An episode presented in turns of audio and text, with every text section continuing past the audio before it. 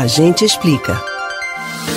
Todos os dias surgem informações novas sobre o novo coronavírus e cientistas seguem em busca de respostas para o tratamento da Covid-19, doença que já causou milhares de mortes em todo o mundo. Um deles está em estudo desde o início do mês: a transfusão de plasma sanguíneo de pacientes curados do coronavírus no tratamento de pessoas contagiadas pelo vírus. O objetivo é desenvolver um tratamento experimental para verificar se, utilizando o sangue de pessoas consideradas imunes ao Covid-19, seria possível curar a pneumonia de pacientes. Chamado de plasma convalescente, este seria transferido para pacientes que estão em unidades de terapia intensiva, UTI, pela pneumonia, para tentar reduzir o número de usuários nessas condições.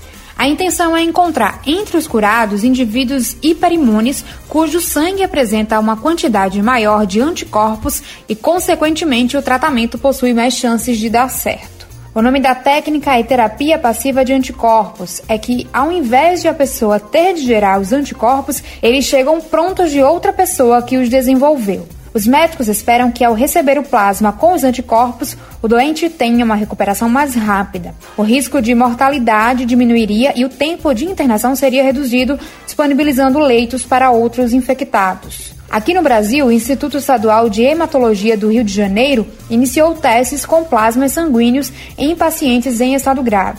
Nessa primeira fase do estudo com plasma sanguíneo, o Hemorrio vai aplicar esse procedimento em 100 pacientes com Covid-19 em estado grave. Cada plasma coletado pode fornecer tratamento para até três pessoas. O plasma doado pelos pacientes curados ficará na unidade e vai ser distribuído a hospitais que tratam casos graves da doença.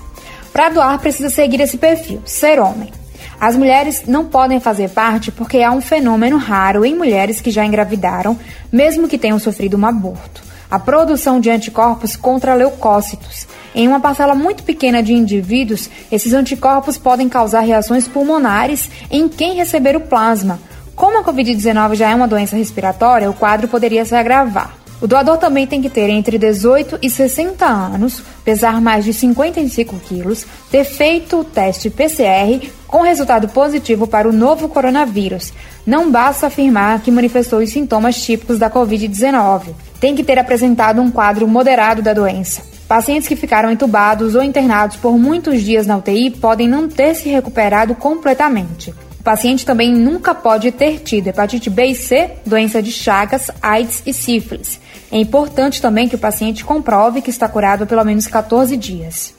Embora a técnica com plasma já tenha dado certo com outras doenças, como H1N1, é preciso ter cautela. Não há, por enquanto, como saber se vai ser aplicável na Covid-19. A ideia do estudo é criar mais alternativas para o combate ao novo coronavírus. Você pode ouvir novamente o conteúdo do Agente Explica no site da Rádio Jornal ou nos principais aplicativos de podcasts Spotify, Google e Apple Podcasts.